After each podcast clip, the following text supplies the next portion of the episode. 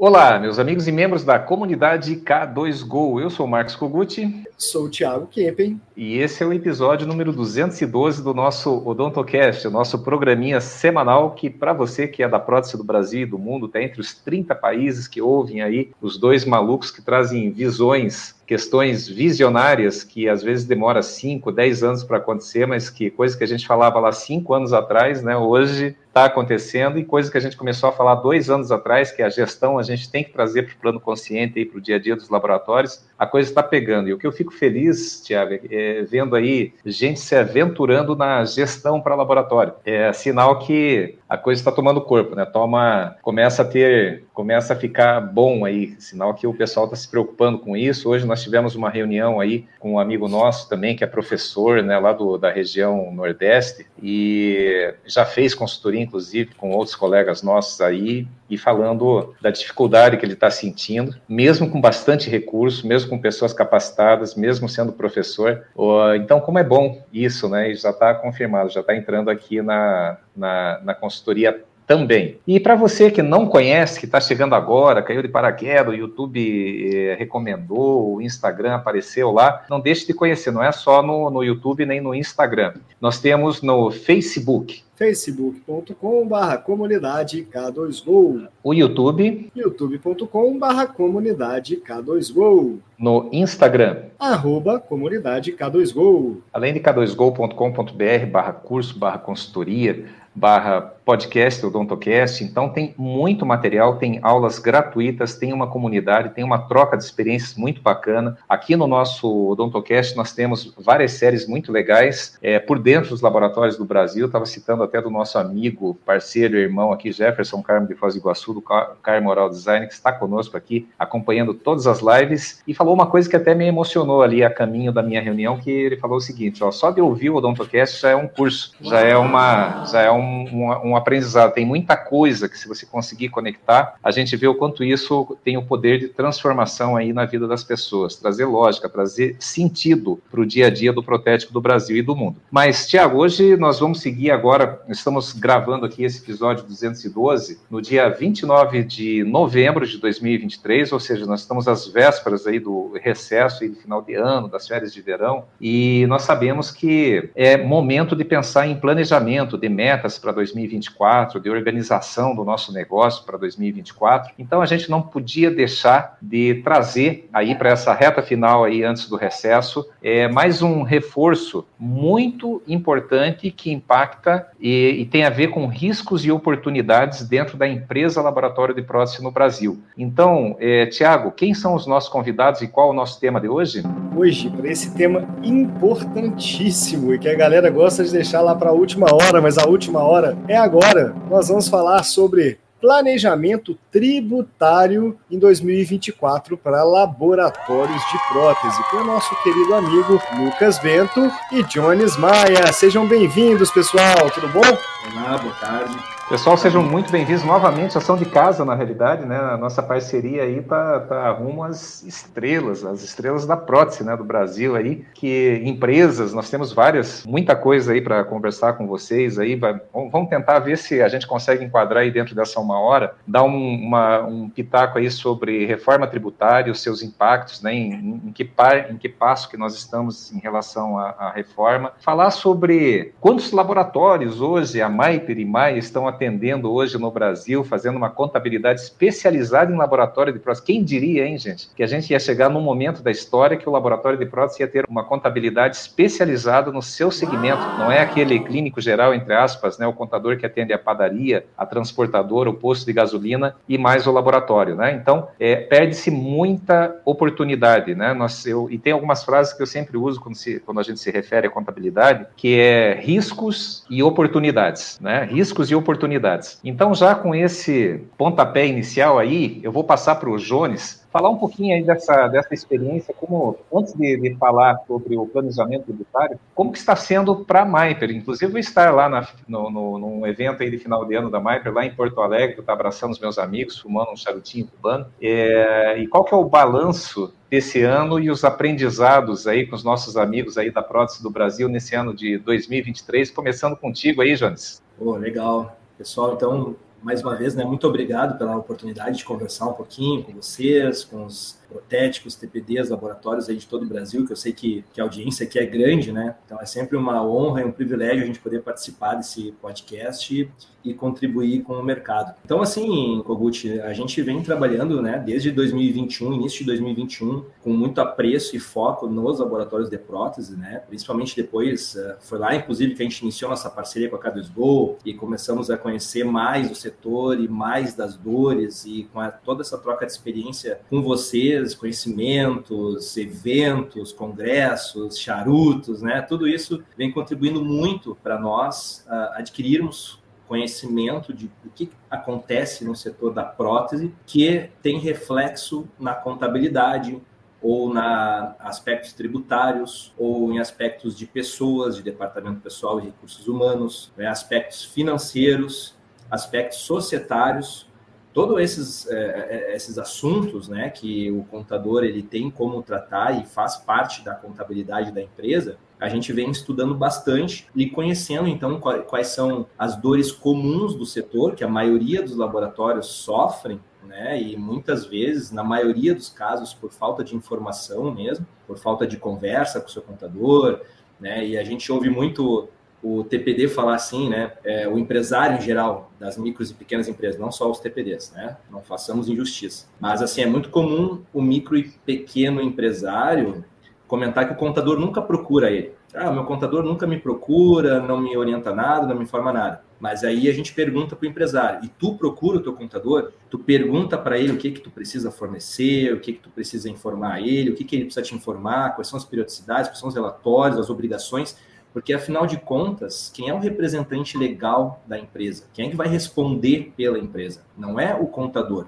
é o empresário. Né? Então, assim, é, é, é, muito importante que o empresário tenha isso em mente, que ele tem que ter o contador presente na sua empresa né? É, seja em reuniões periódicas, em conversas periódicas, até aquela conversa de WhatsApp para contar como que está a situação. E aí o contador realmente, né, tendo conhecimento, tendo experiência, vai poder fazer a diferença. E com hoje nós estamos chegando já à marca de 61 laboratórios, né? Fechamos um essa semana. Então a gente tem atendido já, estamos presentes aqui na contabilidade em 11 estados e 52 municípios no Brasil. Né? E a gente tem trabalhado bastante assim para tentar trazer soluções a nível Brasil para os laboratórios dessas dores que são comuns. Pois no andar da carruagem que a gente vai conversar um pouquinho né, sobre essas dores, e uma delas é a parte tributária, porque a gente recebe, uh, vou te dizer assim, né, 61 laboratórios que a gente está atendendo, é, um terço aproximadamente a gente constituiu empresa, que eram aqueles laboratórios que vinham atuando ali de forma irregular, não tinham CNPJ, não, né, tudo, tudo na sua pessoa física, e, e a gente constituiu empresa, legalizou, ajuda, ajudamos a fazer os registros no CRO, tudo mais, né? Já fica aqui a dica aí para quem ainda não conhece, quem ainda não tem laboratório regularizado, não tem CNPJ, conhecer o nosso projeto aí em parceria né, K2Go, MyPer a PDESP, que é o projeto Hashtag Laboratório Legal, que tem como objetivo justamente regularizar esses laboratórios que já estão atuando, que já estão operando, ou até mesmo querem iniciar né, a sua operação de uma forma legal, de uma forma legalizada, com os devidos registros, para não correrem riscos e terem uma vida contínua aí, uma longevidade nos negócios com tranquilidade. Uhum. Então, assim, tirando esse um terço das empresas que a gente abriu, dos laboratórios que a gente abriu, os outros dois terços que já vieram com empresas, né, muito mal informados em termos de impostos, porque é muito comum aqui no Brasil o contador da micro e pequena empresa indicar o regime de tributação do Simples Nacional. É, provavelmente quem está nos ouvindo aqui que tem laboratório deve estar tá tributando no Simples Nacional. Né? E será que o Simples Nacional é o melhor regime de tributação da empresa? É, para aqueles empresários que não sabem, aqui no Brasil, basicamente para as empresas privadas, nós temos três regimes de tributação, que é o Simples Nacional, o lucro presumido e o lucro real. Os três são aceitos pela Receita Federal e vão dar impostos diferentes a pagar. E não vai ser a Receita que vai avisar o empresário se ele estiver pagando impostos a mais do que ele precisa pagar. Tá? Quem é que vai avisar ele é o contador.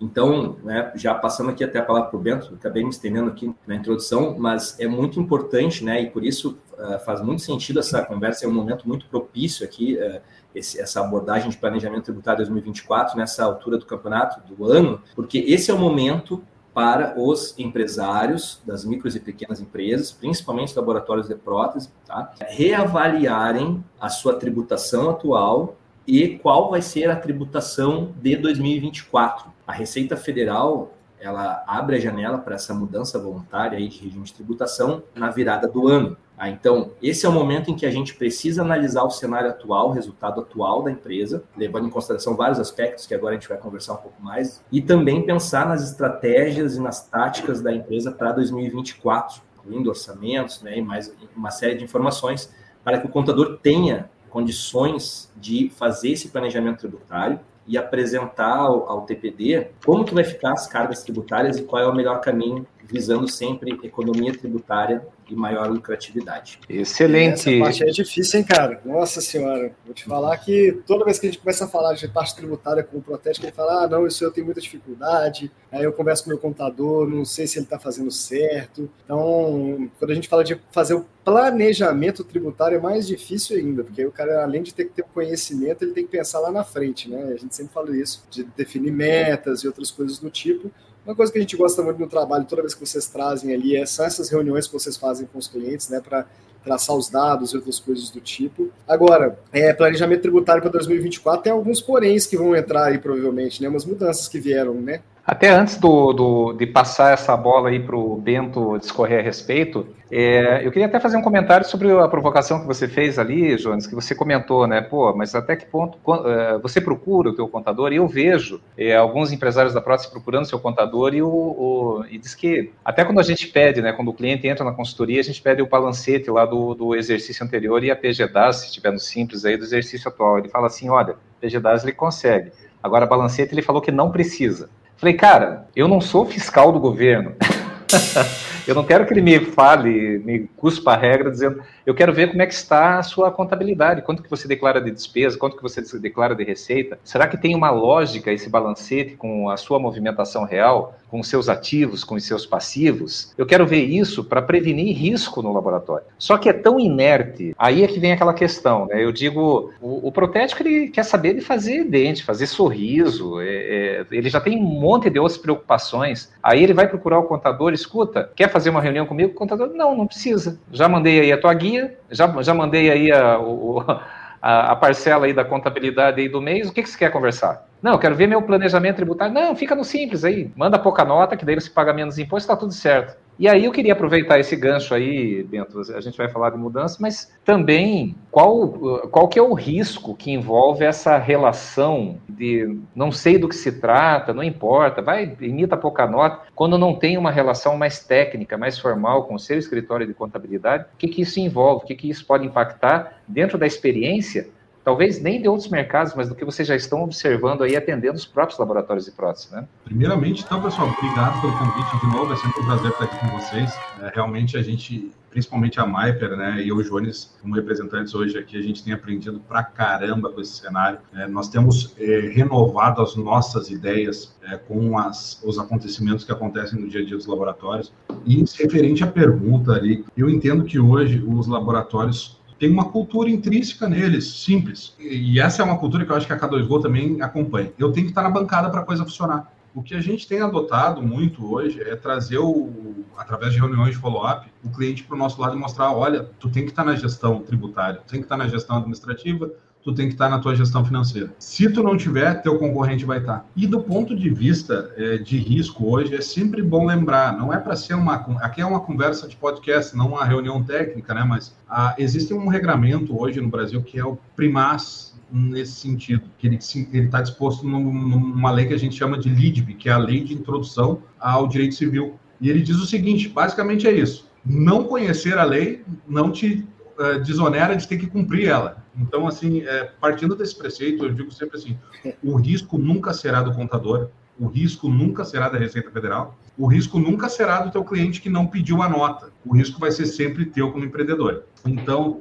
isso, ah, mas meu cliente não quer a nota. Nossa, nós já batemos nessa tecla tantas vezes, tantas vezes. Ah, mas é, eu quero emitir notas para o meu pro usuário final também não dá. Vamos, vamos lá, vamos na lei, né? Não, a gente sabe que, que é expresso na lei e que eu vou me incomodar. Aí entra a questão: vale a pena eu fazer isso? Não sei, aí é uma avaliação que eu acho que eh, cada um deve fazer junto com a equipe de administração, com a participação do seu contador.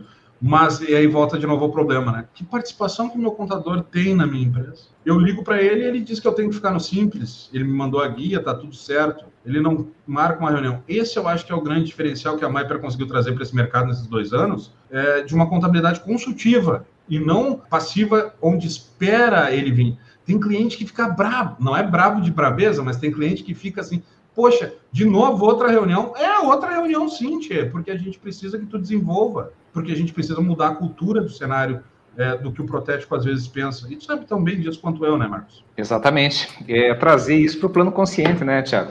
Exatamente, cara. Hoje a gente está no plano a gente pega assim o consciente coletivo da prótese, a gente fala muito sobre isso, eles não mexem com a gestão, né, Bento? Então eu faço a mesma coisa, cara. Às vezes a gente fecha uma consultoria, mas eu acabo dando além da consultoria uma mentoria direto para esses caras. Falo, olha, peraí, a gente precisa vir ser empresário antes de falar de processos. Você tem que assumir a liderança do seu negócio. Você quer ficar sentado na bancada produzindo, então vai trabalhar para os outros. Se você quer ser empresário, dono de empresa, você tem que fazer essa parte chata aqui também, né? E na verdade você tem que parar de considerar como uma parte chata, uma, uma parte necessária, assim como fazer academia, assim como fazer a gestão financeira, é fazer a gestão tributária também, né?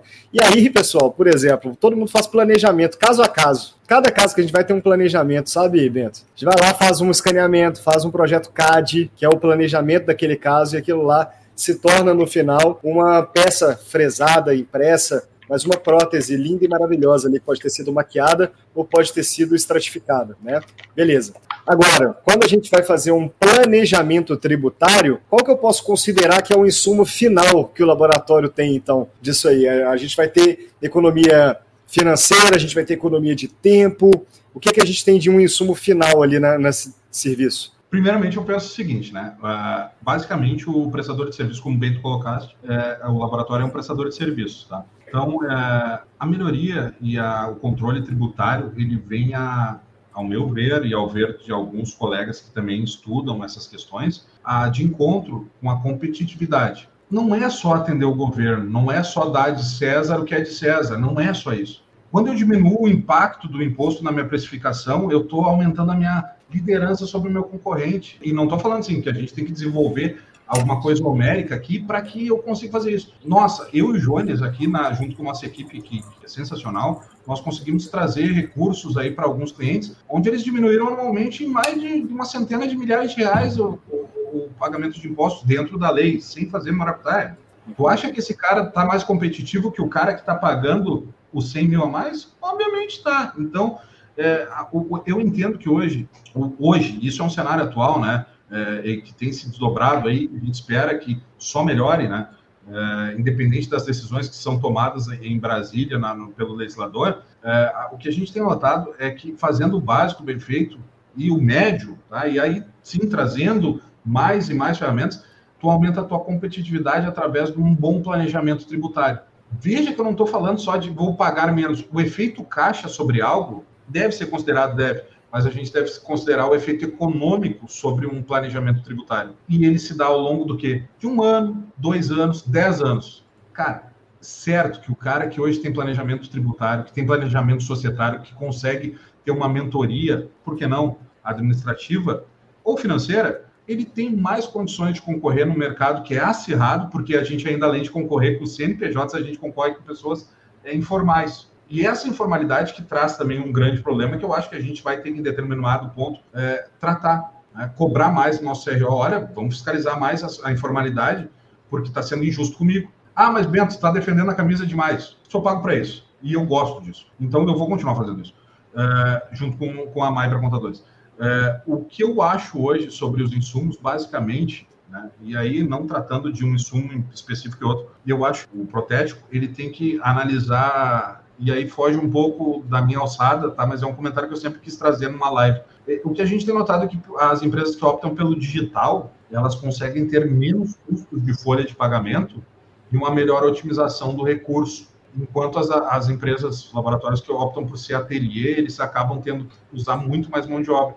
Então a gente começa a ver aqui que o digital também tem essa é, facilidade. E nesse campo de, do digital, com a nova legislação, que eu acho que a gente vai falar em seguida, eu acho que a gente vai conseguir trazer mais ainda créditos que são, vão ser permissivos, e aí a gente vai dar uma explicação depois, e reduzir ainda mais a carga tributária. A minha aposta, é...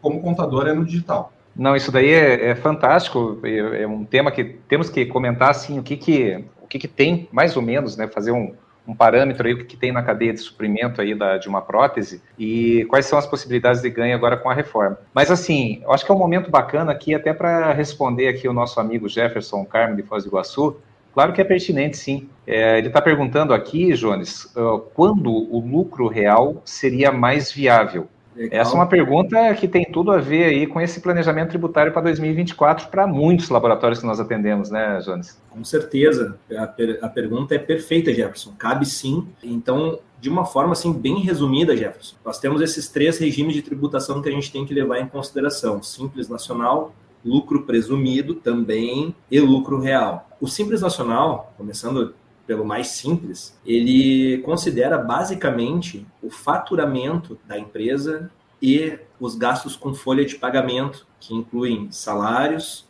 prolabore de sócio e encargos sociais, tudo que passa por dentro da CLT. Tá? Então, pensa que para calcular o teu Simples Nacional, é basicamente isso que vai ser levado em consideração, faturamento e folha. Por que, que leva em consideração a folha? Porque no Simples Nacional tem a, a única, basicamente, estratégia que nós temos para reduzir a carga do Simples é o chamado fator R. Esse fator R, ele diz, o governo basicamente diz o seguinte, se a empresa contribuir mais com pessoas, ela reduz o Simples Nacional. Se a empresa contribuir menos com pessoas, o governo aumenta o Simples Nacional. E essa correlação é de 28%.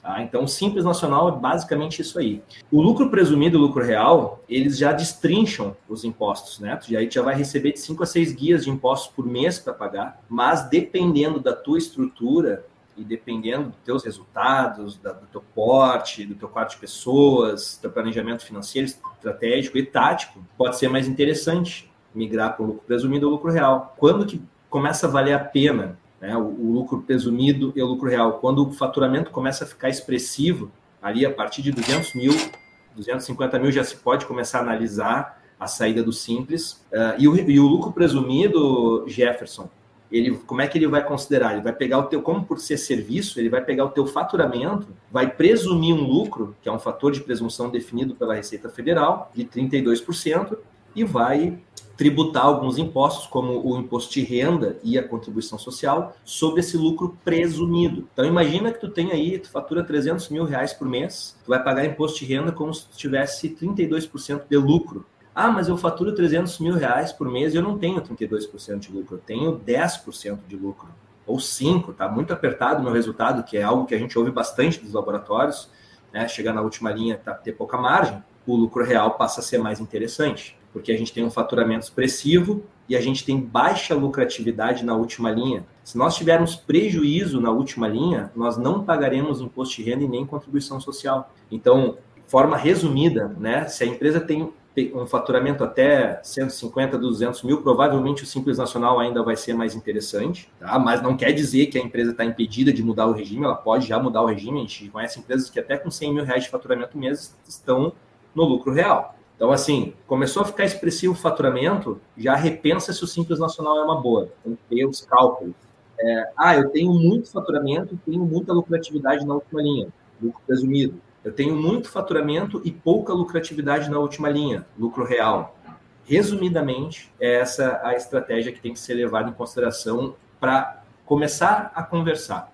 É, e tem, e tem também o seguinte, né, eh, Jones, ainda sobre o simples, a gente tem um número mágico aí na cabeça aí de 200 mil reais de faturamento, de emissão de, not de notas emitidas, né, mas é, tem uma outra variável que é o peso da tua folha, como você bem colocou lá para o fator R, né, a soma de folha, todos os encargos envolvidos e mais o Prolabore, 28% do total. Então, por exemplo, emitir 100 mil de notas, se eu tenho lá 30 mil de despesa de folha mais prolabore declarado, e aí não entra a distribuição de lucro, é o prolabore que você declara na contabilidade, é, você cai no, no anexo 3, dá o fator R, que paga três vezes menos de imposto do que num anexo 5, por exemplo. Agora, se você tem, como o Bento bem colocou antes, né, mas eu tenho aqui um laboratório que é um ateliê digital, Eu consigo chegar nesse nível de faturamento de 150, 200 mil, mas eu não emprego tanta gente, meu Prolabore não vou jogar, não, não representa 30%, 28% aqui da, do meu faturamento. É bacana a gente fazer algumas análises aí já para um outro regime de enquadramento. E o momento de fazer essa análise é agora. Agora, o que não pode é ficar sem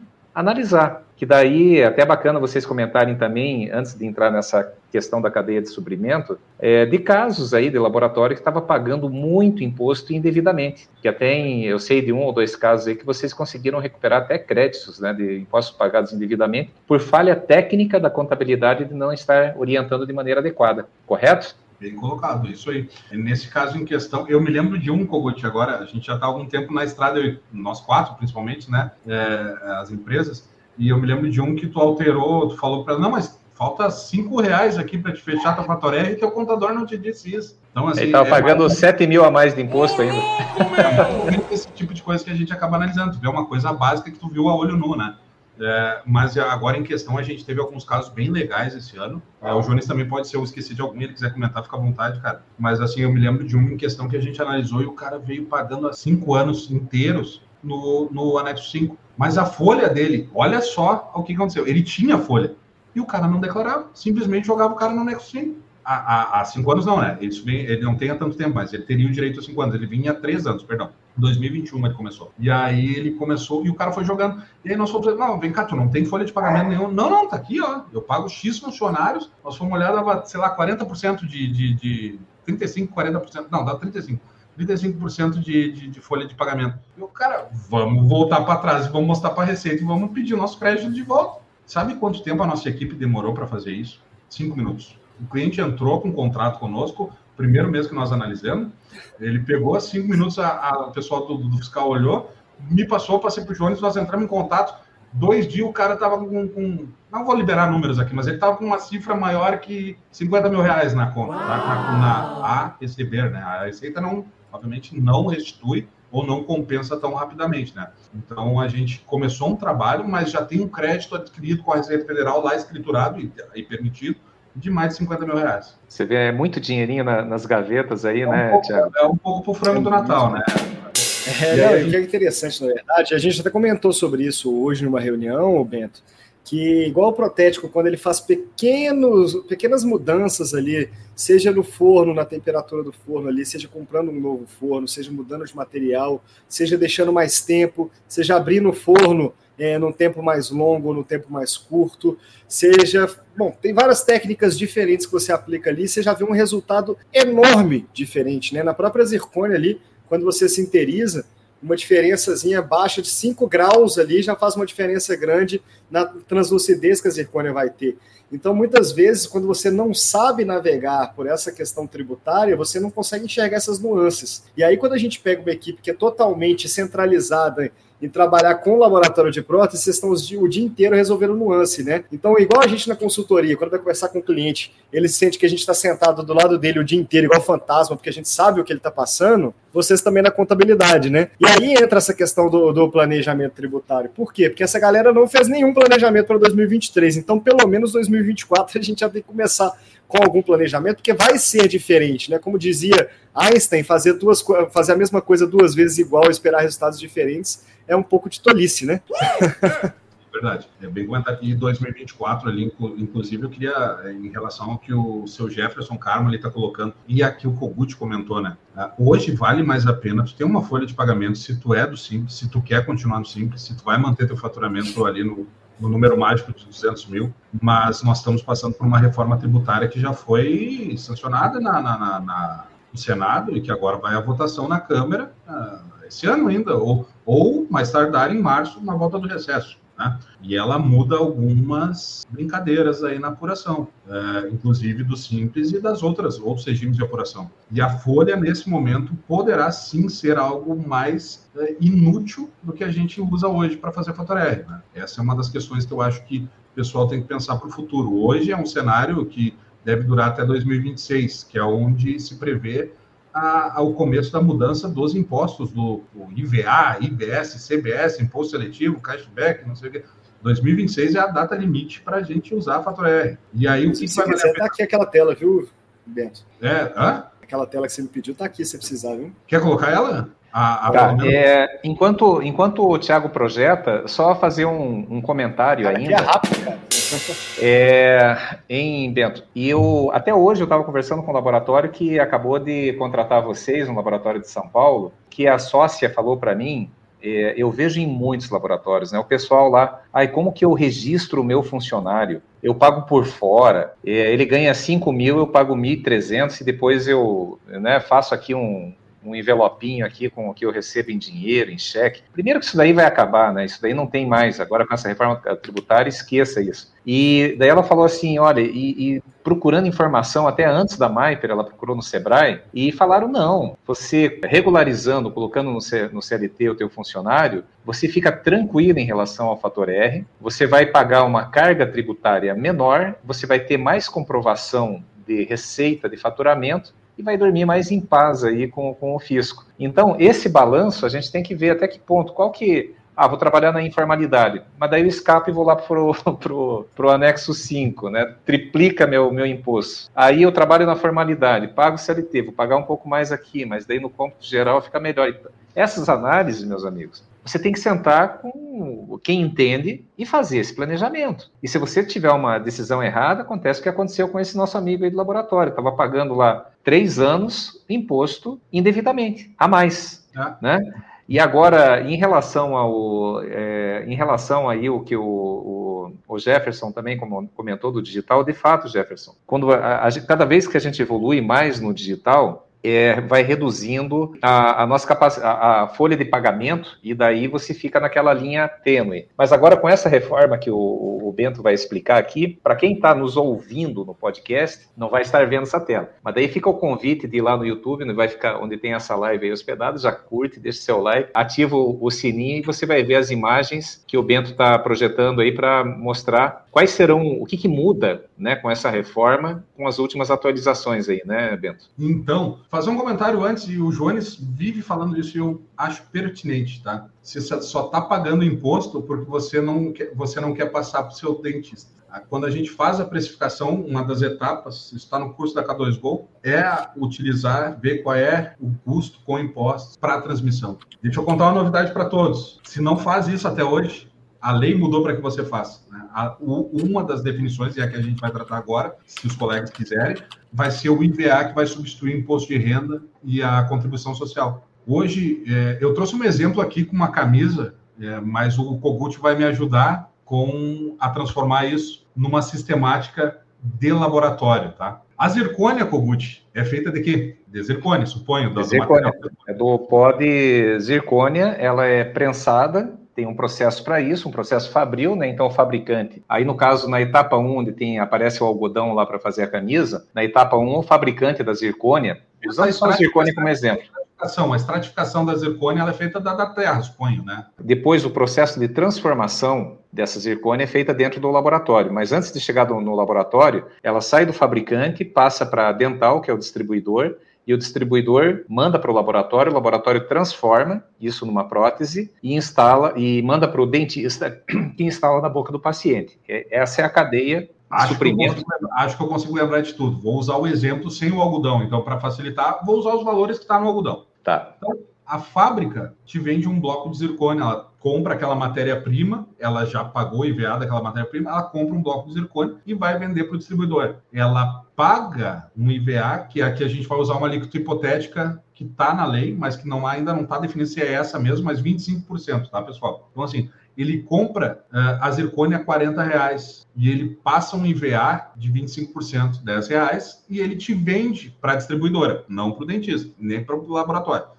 para a distribuidora a 50 reais. A distribuidora pega é, esse material e aplica mais 25%, bota o preço deles, né? Define que esse bloco de 50 reais vai ser precificado a 68 e coloca mais 25% sobre os 68, descontando os 10 que já foram pagos pela, pela indústria. Então, cria-se uma, uma cascata mas não uma cascata onde tu paga sobre imposto sobre imposto, que é hoje os programas do Brasil pagam o imposto sobre o valor total. Então a gente vai ter o direito, mesmo no Simples, de optar por descontar os. Olha que legal, e aí que entra, Jefferson. Descontar os impostos da etapa anterior. O IVA da etapa anterior eu vou compensar. Aí que começa a brincadeira que eu falei que não vale mais tanto a pena ter a nota fiscal e ser mais. Ah, opa, o preço. Não ter tantos funcionários e ter de pensar um pouco mais no digital. Porque quanto mais insumo eu utilizar, mais eu vou conseguir descontar no meu IVA da frente. Tá? Etapa 3, o distribuidor vai vender para mim agora, tá?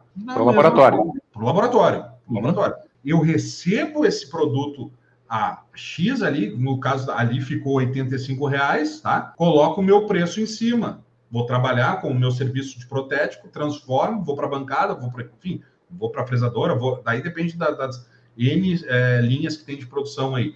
Mas defino que o valor da, do meu elemento, não é esse, pessoal, não vão cobrar 104 reais por um elemento, mas é 104 reais. Faço um cálculo de 25%, tá? Que vai dar 26 reais, né? Coloco isso no 104, mas no meu imposto que eu vou pagar, eu desconto de novo a etapa anterior. Então, os 17 que, o, que a minha distribuidora já pagou, eu desconto dos meus 26, pago só 9, que mais passo para frente de novo essa cadeia para o meu dentista. O meu dentista recebe isso, faz a mesma coisa, aplica o preço dele, joga 25%, tira o IVA que eu já paguei, paga esse imposto. Então, o que, que o que, que muda hoje do que é? Ah, mas como é? Não é assim hoje, Bento Jones, Marcos, Thiago? Não, não é. Hoje o cara pega o preço total, joga para frente, joga mais 20, joga, hoje não é 25, né? Dá, é, dá um pouco menos, dá 24,8, é, joga 24,8, passa para o próximo, que joga 24,8, que passa para o próximo, que paga mais 24. Mas nenhum deles consegue se creditar da etapa que foi pago na etapa anterior é, para fins de, de, imposto. Isso no simples é, é, óbvio, né? A gente acaba pagando só pelo faturamento. Dentro da opção da nova lei, nós vamos poder aproveitar essa etapa anterior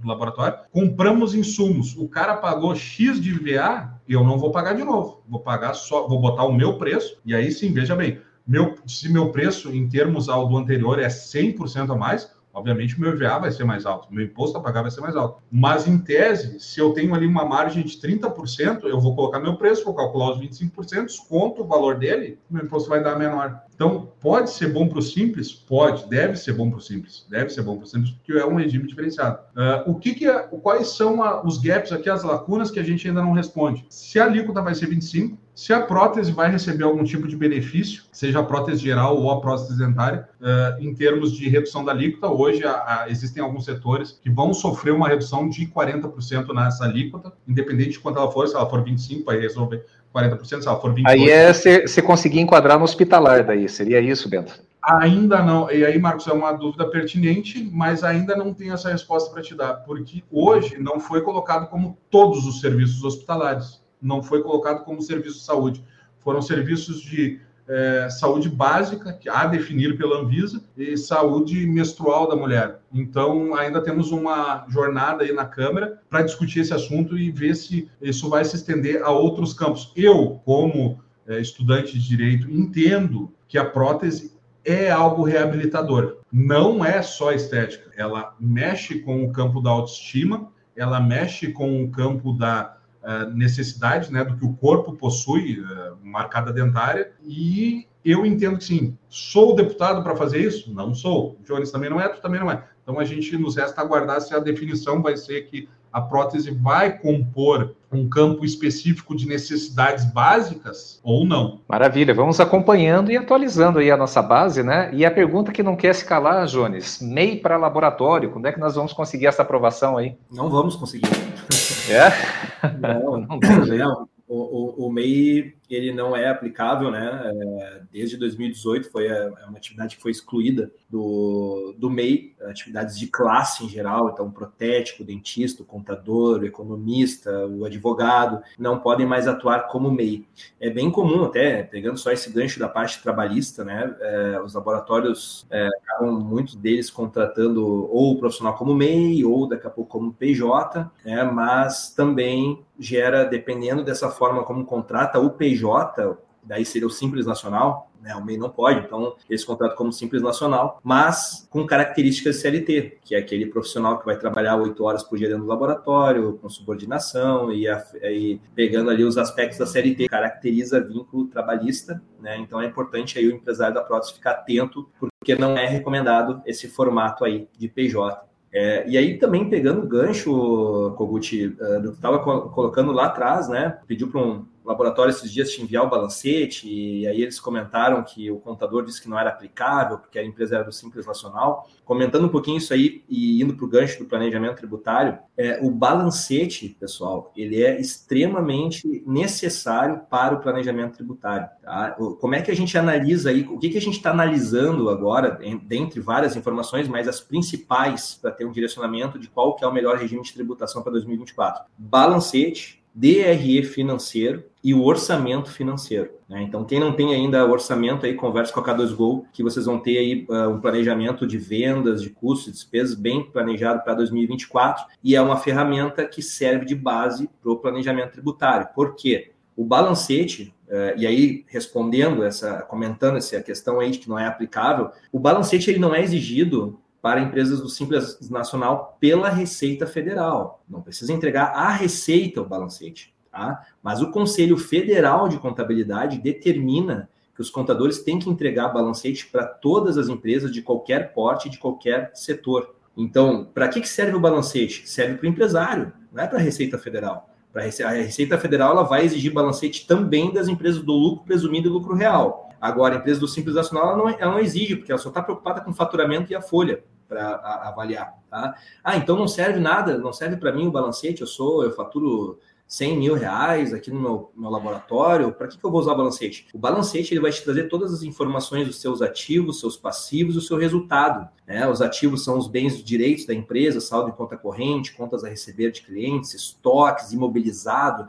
Para quem tem, para quem é laboratório digital, é extremamente importante analisar o porque o laboratório digital ele se assemelha muito a uma indústria, né, que tem ali os principais ativos estoques e imobilizado. Isso tudo fica apresentado e controlado no balancete. Né? A gente consegue enxergar esses saldos no balancete. Os passivos, que são as obrigações tributárias, trabalhistas, com fornecedores, com bancos, vão estar apresentados no balancete, e o resultado contábil, que vai ser as receitas, todas as notas fiscais que o laboratório emite, né, que vai compor a, receita contábil, menos impostos, menos custos, menos despesa igual a lucro. Então, todas essas informações são importantes para fazer um planejamento tributário, a gente analisar as lucratividades o DRE, tanto do balancete quanto o DRE financeiro, ele apresenta pelo menos três lucratividades que a gente tem que olhar índice de lucratividade, que é o lucro bruto, lucro operacional e lucro líquido. Não é só um, um lucro que a gente tem, não é só a última linha que importa para a gente saber se o negócio é bom. Né? A gente tem pelo menos três margens de lucratividade que a gente tem que olhar e o DRE financeiro ele traz isso. Só que qual é a diferença do DRE financeiro para o DRE contábil? O DRE financeiro é com base no caixa. Ele reflete todas as movimentações do caixa e é por regime de caixa. Enquanto que o DRE contábil, que você vai enxergar no balancete, ele é econômico, ele é por regime de competência. Então, pode ser que a gente emita uma nota hoje para o dentista, vai alimentar o faturamento contábil, e se nós recebermos daqui dois meses essa mesma receita desse mesmo dentista, só vai alimentar daqui dois meses o nosso ERE financeiro. Então, tem algumas diferenças por regime de competência e regime de caixa que afetam o resultado, afetam as margens, e por isso nós precisamos enxergar todos esses números para fazer um planejamento tributário adequado. Eu até me surpreendo, né, Koguchi? Uh, tu também deve surpreender bastante, porque a gente vê os laboratórios é, mal preparados nessa parte de gestão, né? Eles não têm DRE, não têm relatórios, a gente pega uns laboratórios aí com faturamento expressivo, cara, né? Relevante, que já deveriam ter essas análises, já deveriam estar com isso, né, bombando, mas daí a gente cai naquele problema do contador que trata ele como uma microempresa. Que é um contador passivo, né? Que ele se limita a emitir as guias e a cobrança lá da taxa de contabilidade. É, agora sim, é, aproveitando, eu queria fazer assim um bate-bola rapidinho, vou dar um, vou dar o pontapé inicial aí nessa, nesse bate-bola aí com vocês. É, o que, que é um planejamento de maneira simples? Na linguagem do protético, o que, que você tem que se preocupar? Porque nós estamos agora chegando no final do ano. Por exemplo, se teu laboratório, você declarou mais despesa, ah, você tem uma, vamos, vamos partir de um faturamento aí, um pedidos finalizados de 100 mil aí por mês. Digamos que você tem uma despesa na casa aí dos 70 mil por mês custos e despesas fixos e variáveis, vamos colocar lá, o volume de despesas declarado está em 70 mil, e você entregou lá uma média de 50, 60 mil de nota. O que, que vai acontecer? Isso, perante a Receita, representa um prejuízo contábil. Você tem um Prolabore de 3 mil, mas você gasta 15 mil por mês. Tudo isso a Receita está observando. Se você teve variação patrimonial, se você é, fez PIX, se você gastou no cartão de crédito, é, daí vai aparecer lá, pô, eu ganhei 28 mil reais lá o, o, o, ano passado. Mas pera lá, meu amigo, você movimentou 300 mil aqui na tua conta. Malha fina, cai do CPF, cai na empresa. Então, assim, tudo bem, tem, ah, mas o meu dentista não pega, não, não pede nota. É um problema dele. Mas você tem, teria que emitir pelo menos acima do teu volume de, de, de despesa e garantir uma movimentação, um lucro suficiente para cobrir os teus gastos. E tem, eu vejo também, isso é um ponto que você tem que se preocupar, faz parte do planejamento é, fiscal, tributário e financeiro. Para os clientes de consultoria, de assessoria, nós estamos fazendo isso agora. Para os clientes antigos e para o pessoal de uma maneira geral, nós lançamos um produto agora que é o planejamento é, financeiro e, e, que é a base do, do planejamento tributário para o ano que vem. Eu estou fazendo junto com o Jones aqui, com a equipe do Jones e do Bento, de alguns laboratórios, onde eu pego, é, faturei 1 milhão e 200 esse ano, 100 mil por mês a minha meta para o ano que vem é de 1 milhão e 500. Quer dizer que eu vou emitir 1 milhão e 500 de nota? O ideal seria que sim, mas digamos que não. Mas a contabilidade tem que saber o quanto você vai movimentar porque daí ela consegue ter uma, uma, uma, previsão orçamentária de despesa que você pode ter e de movimentação financeira na conta pessoa física dos sócios. Você tem que trabalhar com essas duas visões. E eu acho interessante, Jones, uma maneira simples como vocês tratam isso na, MyPer, na MyPer aqueles laboratórios que, que teve uma movimentação financeira grande no banco, que você tem que justificar, mas não teve um volume de nota emitida num nível suficiente para justificar, para para não correr esse risco desnecessário, vocês têm uma conta de antecipação de clientes. Em algum momento você vai ter que zerar essa conta, é óbvio, né? Mas pelo menos é um tempo, é um fôlego que você ganha de um período de pelo menos 12 meses para começar a se organizar nesse sentido, de ver possibilidades, seja no fator R, seja no lucro real, seja no presumido, seja através do digital, seja através das mudanças que estão acontecendo aí na, na, na, nos tributos, para você começar a se organizar e limpar isso da tua pauta. Não ter esse problema que nós estamos vendo aí muitos colegas, muitos amigos sendo levando carteirada, caindo em malha fina, correndo risco desnecessário ou perdendo dinheiro, pior ainda, pagando mais imposto do que deveria. Então o momento é agora. Senta com o seu contador, ele vai dizer: Ah, não, mas eu já te mandei a guia. Não, eu quero fazer um planejamento para o ano que vem. Se ele não souber, se ele se esquivar ou não souber, procure a K2Go, procure a Myper. Você precisa fazer esse planejamento. Tá certo, Jones? Perfeito. É, cara, são inúmeras as situações, né, que a gente percebe, então, e muito por falta de orientação. Então, assim, é, laboratórios que não têm emissão, têm mais entradas bancárias do que faturamento. Notas emitidas. Uhum. De notas emitidas, é. Esse fator é de, 100, é de 115% em relação ao faturamento. É, tem, é, entra no banco 100 mil, fatura 20 com nota e tem uma folha de 30. É. Entendeu? É, é, e aí compra mais 30. Então, assim, é, são fatores de riscos né, que, que o empresário ele não tem, ele não se liga nisso, ele não pensa nisso, porque faz parte, né, cara? O TPD ele é da saúde. Então, assim, o pessoal da saúde não está muito afim de olhar números, assim como o pessoal dos números não sabe nada de saúde. Né? Mas a gente tem que, é, é, voltando àquela velha história, né? o empresário tem que saber o mínimo necessário se ele é gestor da empresa. E, ah, é difícil, é ruim aqui no Brasil, sim, cara. É como o nosso amigo Thiago Kemping aí sempre diz, é, empreender aqui no Brasil é um esporte radical, né, Thiago? Então, uh, sim, não é a coisa mais fácil do mundo, mas, cara, é só o, o setor da prótese é perfeito, é maravilhoso, né? Gira bilhões aí de faturamento no Brasil em todo o negócio. Tem fornecedores espetaculares, inclusive a odontologia na balança comercial, ela é a única que tem superávit, né? É, ela, a odontologia mais exporta do que importa. E a gente está falando de mão de obra, de insumos, de maquinário. Né? Então, é um setor perfeito para trabalhar. Só que o empresário ele tem que ficar esperto, como por exemplo esse aspecto aí, né? Ah, meu, meu cliente não quer nota fiscal. Cara, já, dentista não quer nota fiscal. Tá, e aí, tu vai assumir o risco por ele? Como é que tu vai fazer com essa entrada aí? Porque a contabilidade tem que dar uma origem para essa entrada. Então, assim, é, cara, tu não está emitindo nota hoje, mas tu pode emitir nota fiscal amanhã ou depois, né, dando uma origem como a antecipação de cliente ali, que foi o que tu comentou, né, Kogut? O problema é que isso aí vira uma bola de neve, né? Vai aumentando essas antecipações todo mês, se tiver mais entradas do que faturamento, e vai chegar uma hora que essa conta aí vai ficar muito relevante perante os demais saldos do balanço. Então, assim, ainda no assunto, né, do planejamento tributário aqui. Pessoal, quem está nos acompanhando aí, peça, aproveite hoje, né, ou amanhã, entre em contato com seu contador, peça o balancete, peça uma análise do planejamento tributário para 2024, para ver se de fato o Simples Nacional vai ser o melhor. Tá? Não quer dizer que porque tu é uma empresa de pequeno porte, é, o Simples Nacional seja melhor. Não é isso. Né? Somente os cálculos têm que tem aspectos globais, mas tem aspectos, aspectos peculiares de cada empresa que tem que ser levado em consideração. E se não tiver um balancete conciliado, se não tiver um DRE financeiro e um orçamento, não vai conseguir fazer planejamento tributário e vai ficar preso ao Simples Nacional, podendo estar pagando mais impostos, ao invés de estar aumentando a sua lucratividade, né, garantindo a menor carga tributária possível, pode estar pagando impostos a maior. O Bento já citou aqui exemplo, um exemplo, eu trago outro de um laboratório de Belo Horizonte, né, que o cara vinha pagando 30 mil reais de simples todo mês, a gente baixou para 20 mil em 15 minutos de análise. Não precisou nada mais.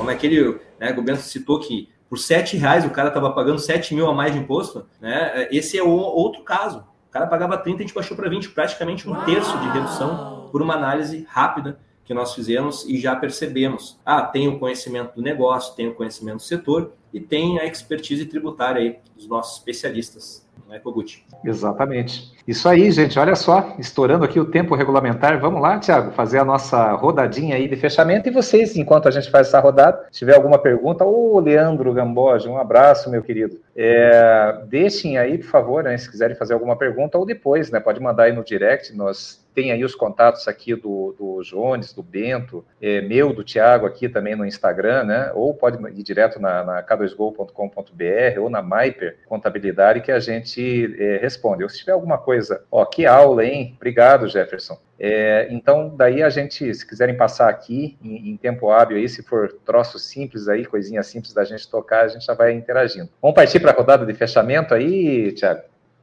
Tá no mudo. Tô desacostumado, né? Não faz live toda semana.